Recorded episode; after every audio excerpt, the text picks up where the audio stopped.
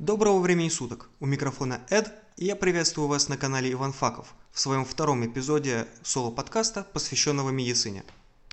И сегодня речь пойдет про долгожданное средство избавления от уже успевшего надоесть всем нам коронавируса – русскую векторную вакцину «Спутник-5». А интересна она прежде всего тем, что ее механизм действия – кардинальным образом отличается от механизма действия большинства существующих на данный момент вакцин. И это вдвойне приятно, то что ее разработали в России. Но для того, чтобы некоторые моменты, касаемые генной инженерии, были всем понятны, мы обратимся к обычному курсу биологии. И для начала разберемся, почему же клетка является единицей всего живого, Почему жизнь вирусов настолько однотипна, что ее многие ученые и не называют формой жизни? Как вирусы взаимодействуют с клетками? Как они их используют? И как люди научились использовать вирусы? Для наглядности представим, что клетка – это своего рода маленький универсальный заводик, который способен производить все необходимые материалы для существования самого завода – способен производить такие же наподобие себе маленькие заводики, ну а некоторые клетки могут производить ресурсы на экспорт. Говоря более научным языком, существуют критерии живого организма, где всем элементам э, живой природы должны быть присущи ряд свойств, такие как высокоупорядоченное строение, обмен вещества и энергии – раздражимость, размножение, рост и развитие, движение, саморегуляция, ну и так далее. Все эти вышеперечисленные критерии, на мой взгляд, хорошо укладываются в концепцию завода, который, используя ресурсы извне, способен обеспечивать самого себя, других и производить себе подобных. Теперь, чем же вирусы отличаются от клеток? Да практически всем – Вирус не в состоянии воспроизвести самого себя. Он не в состоянии производить ресурсы, необходимые ему. Единственное, что он умеет, это использовать ресурсы и предоставленные ему условия в самой клетке. Поэтому, говоря научным языком, вирус является облигатным внутриклеточным паразитом, что в переводе на общедоступный русский язык означает, что существование вируса – возможно только внутри клетки. Здесь, конечно, стоит оговориться, что вирус вне клетки способен сохранять свою жизнеспособность. Многие виды вирусов э, способны переживать колоссальные внешние раздражители, высокие температуры, но всю свою суть они раскрывают только попав внутрь клетки. Поэтому жизненные цели вируса просты до примитива – это выжить во внешней среде, попасть внутрь клетки и с ее помощью наплодить себе подобных. Никакого сходства с критериями живых организмов, не правда ли? Ну и в соответствии с такими недалекими жизненными целями, если их можно назвать жизненными, у вируса, соответственно, и ограничен арсенал инструментов. Все, что есть в вирусе, это его собственный чертеж, который закодирован либо в нити ДНК, либо в нити РНК, и оболочка, которая защищает этот драгоценный чертеж от э, всех перипетий внешней среды. Оболочка вируса называется капсидом, она состоит из белка, на ее поверхности есть э, определенные выросты, но о них мы поговорим попозже.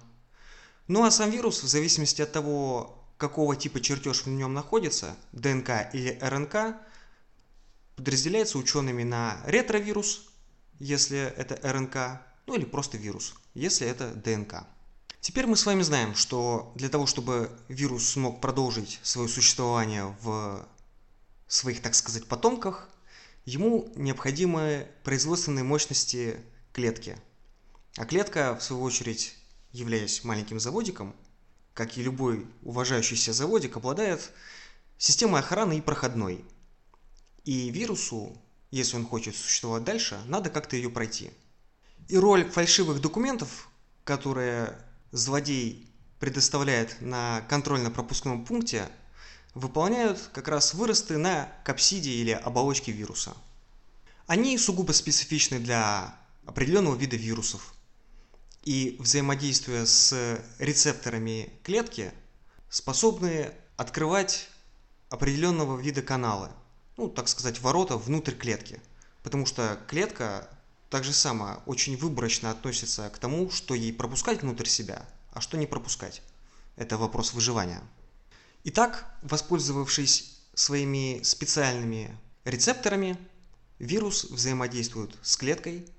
Причем, опять же, стоит оговориться, что определенные рецепторы вируса э, подходят к исключительно ограниченному количеству клеток, ну или виду клеток – Именно поэтому некоторые вирусы у нас вызывают э, респираторные заболевания, а некоторые вирусы вызывают, например, диарею. Просто некоторые вирусы могут попасть внутрь клеток легких, а другие могут попасть внутрь клеток нашего желудочно-кишечного тракта. Попав внутрь клетки, вирус заменяет рабочие заводские чертежи на свой несчастный чертежик. И вместо того, чтобы производить все многообразие различных веществ, которые нужны либо самой клетке для выживания, либо даже организму в целом, клетка начинает производить вирусы. Естественно, в процессе этого сама клетка погибает по тем или иным причинам.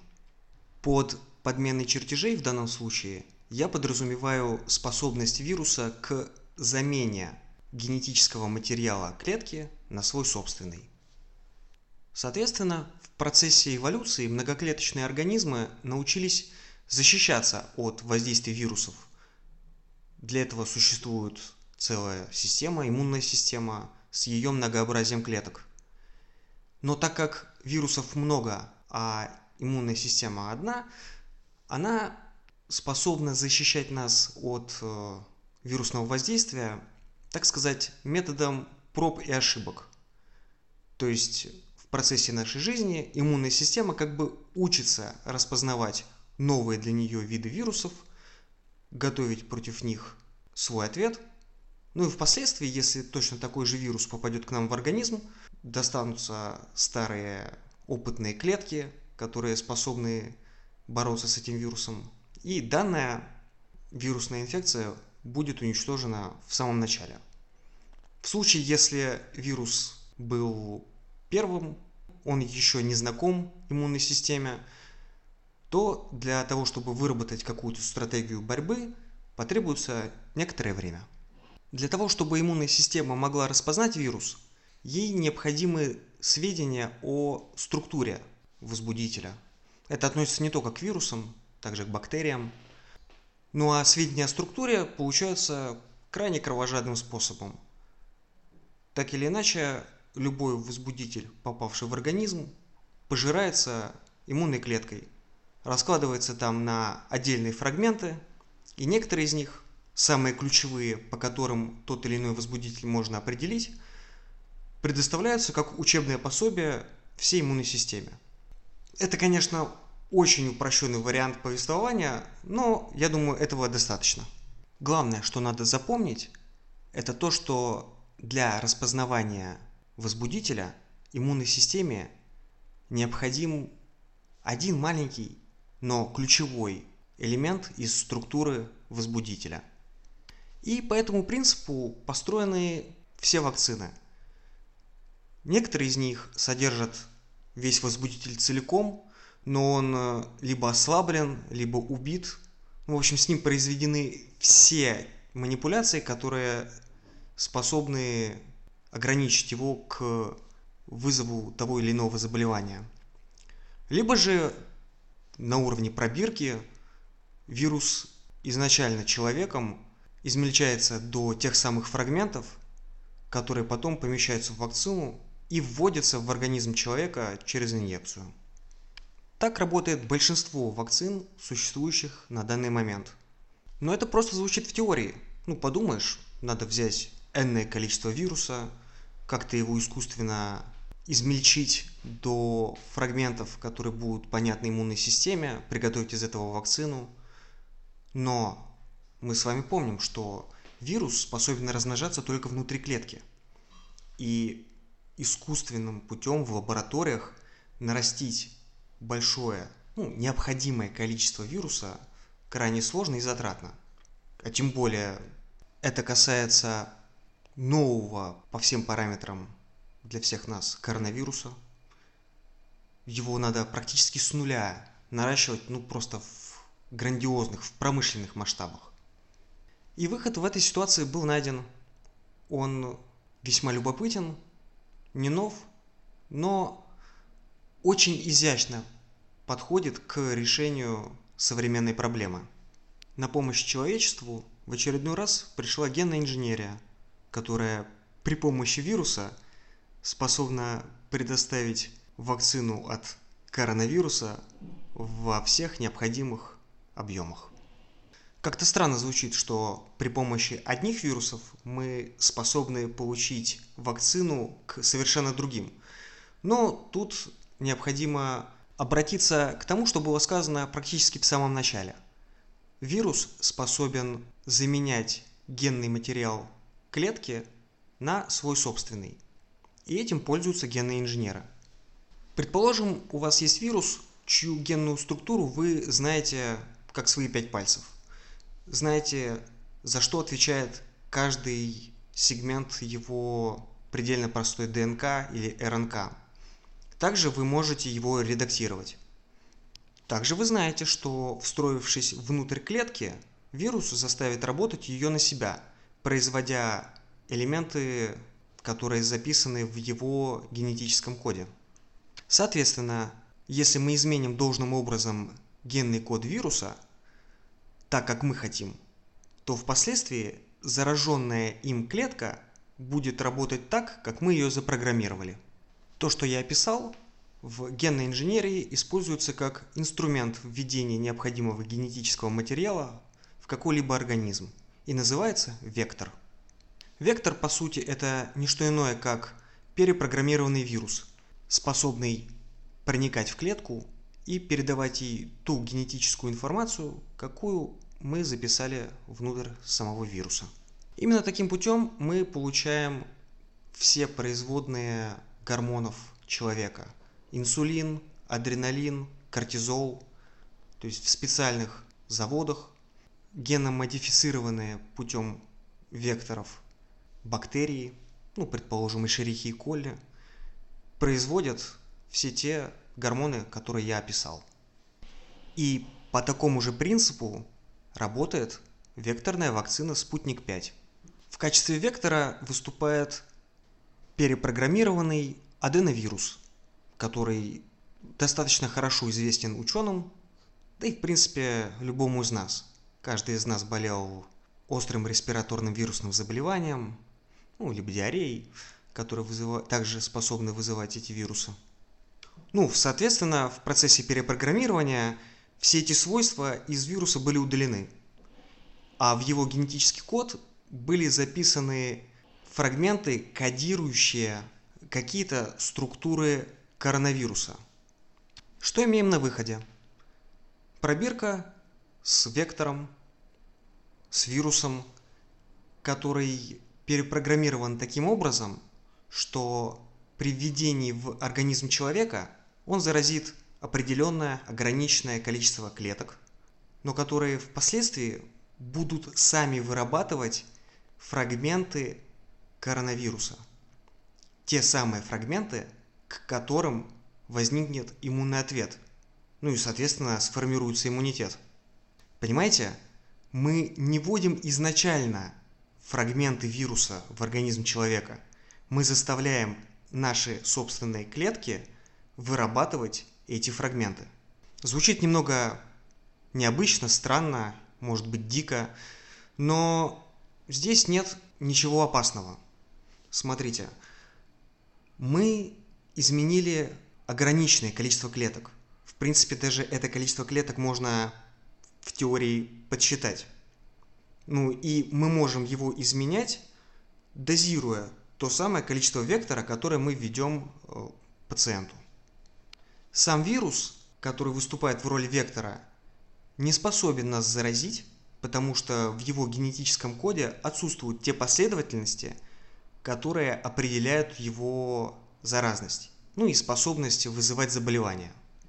Мы также не способны заболеть коронавирусом, потому что клетки будут производить ну, лишь отдельные фрагменты, участки вируса, которые впоследствии не способны будут собраться в полноценный вирус. Ну, если вас пугает то, что в вашем организме останется какое-то количество генетически модифицированных клеток, то я вас успокою. Эти клетки будут существовать ровно до тех пор, пока длится их жизненный цикл.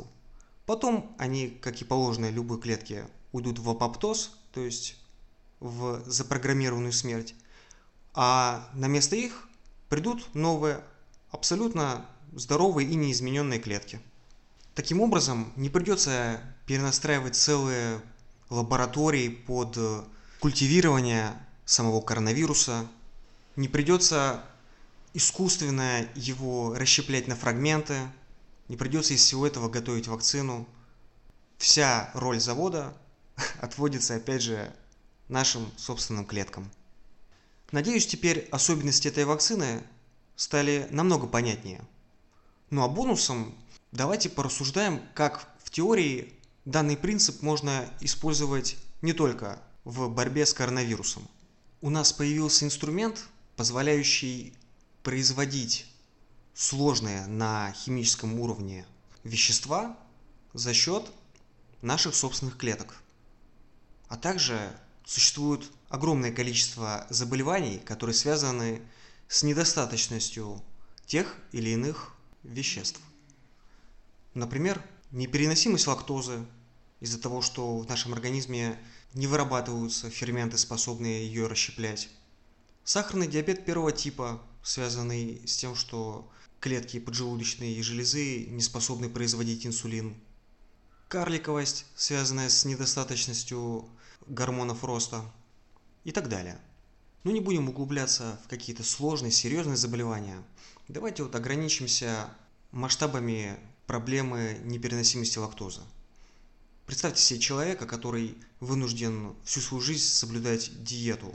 При походе в магазин, супермаркет он обращает пристальное внимание на состав каждого продукта, потому что попадание определенного количества лактозы вызовет у него хоть и не смертельные, но довольно-таки неприятные последствия в виде диареи. Молочные продукты, сметана, да и даже мороженое. Все это доступно, но, как мы уже сказали, с неприятными последствиями для этого человека. Но что если у нас будет таблетированная форма вектора, способного перепрограммировать клетки, ну, допустим, тонкой кишки, на производства фермента, расщепляющего лактозу. Данный человек с интервалом определенным, ну скажем, раз в два месяца или раз в месяц, будет однократно принимать такие таблетки и навсегда забудет про то, что молочные продукты для него противопоказаны, ну или вызывают какой-то дискомфорт. Здорово, не правда ли? Ну а применение данного метода для лечения диабета первого типа, так вообще коренным образом изменит всю жизнь людей, страдающих от этого заболевания.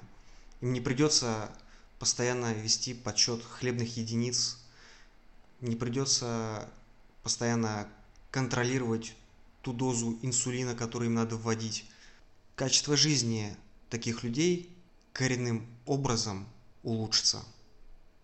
Вот это все и открывает для нас принцип, на котором построена российская векторная вакцина от коронавируса «Спутник 5». На этом все.